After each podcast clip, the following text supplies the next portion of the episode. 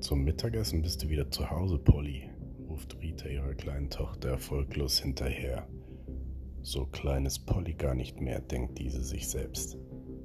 Ich habe doch gerade gefrühstückt, ich brauche kein Mittagessen. Ciao, knallt Polly die Haustür in ihrer ganz charakteristischen Art und Weise zu.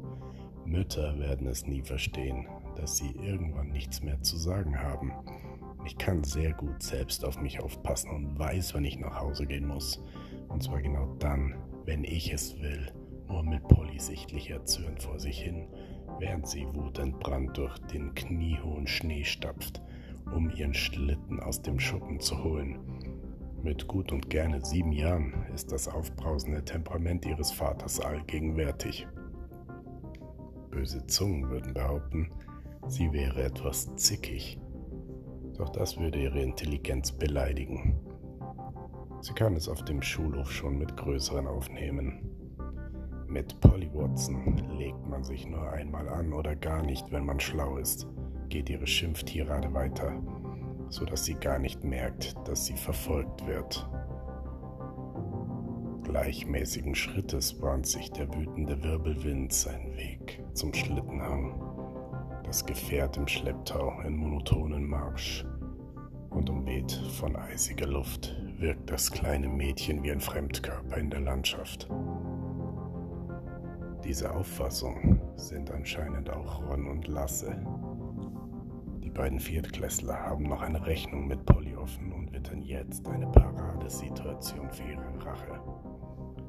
Ihre Ehre und nicht vorhandene Männlichkeit hatte stark gelitten, als alle die beiden ausgelacht haben, nur weil Polly ihnen Kakao zwischen die Beine gespritzt hatte.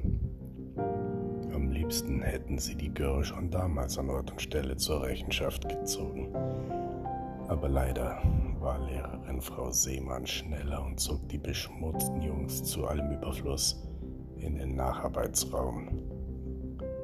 Klar, dass Lasse und Ron sich als Opfer fühlten, gedemütigt von einem kleinen Mädchen aus der ersten Klasse.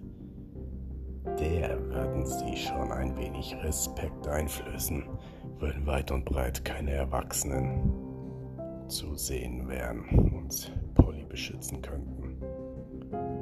Voller überschwänglicher Vorfreude hasteten die Jungs der immer noch wie ein Uhrwerk voranschreitenden Polly hinterher.